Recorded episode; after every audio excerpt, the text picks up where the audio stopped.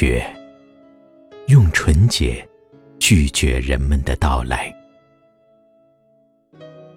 远处，小灌木丛里，一小群鸟雀叽叽喳喳。他们在讲自己的事，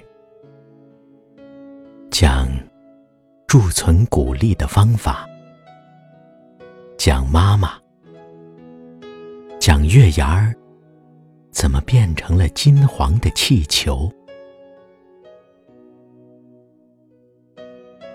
我走向许多地方，都不能离开那片叽叽喳喳的寂静。也许，在我心里，也有一个冬天，一片绝无人迹的雪地，在那里，许多小灌木。缩成一团，维护着喜欢发言的鸟雀。